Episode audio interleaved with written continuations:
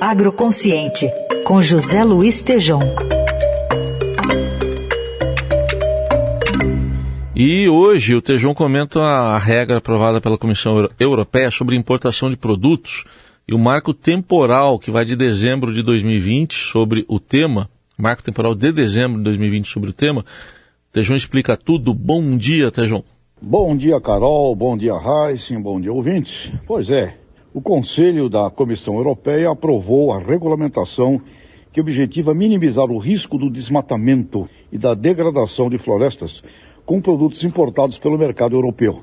Recebi a nota oficial do Conselho da União Europeia e o Conselho estabeleceu regras mandatórias de due diligence para todos os operadores e traders. Então, estão no foco desse olho crítico: o óleo de palma, madeira, carne bovina, café, cacau, borracha e soja. E isso impacta, da mesma forma, os seus derivados, como chocolate, móveis e produtos que utilizam essas matérias-primas como componentes. Por exemplo, da higiene pessoal e beleza. Rastrear essas commodities desde o pedaço de terra onde foram originadas é a ordem. Será necessário declarações formais de auditoria numa base de due diligence, que significa uma diligência devida e, neste caso, uma diligência prévia. 31 de dezembro de 2020 é a data deste marco e define que somente produtos produzidos em terras não desmatadas a partir de 31 de dezembro de 2020 serão autorizadas no mercado europeu ou mesmo exportados a partir da Europa, o que adiciona um aspecto importante, pois a Holanda, segundo maior país do agribusiness mundial, tem exatamente na sua logística e agregação de valor uma substancial importância nas relações com o Brasil. China, Estados Unidos e Holanda são os três principais mercados brasileiros enquanto países. Os países serão segmentados em alto risco e baixo risco. Isso objetivaria um foco concentrado nos de alto risco e simplificação das diligências nos de baixo risco.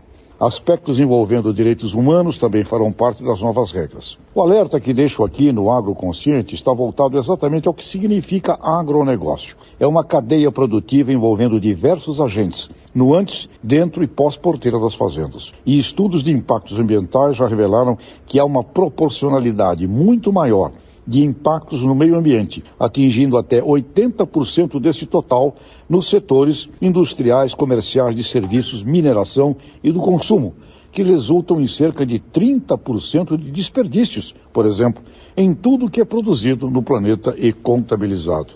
O Brasil precisa assumir esse compromisso com a sustentabilidade, sem dúvida mas precisa trazer agentes industriais, comerciais, setor de serviços e o governo, este com total responsabilidade pela tolerância zero nos crimes ambientais, no combate ao ilegal. A soma de todos esses agentes envolve o complexo do agronegócio.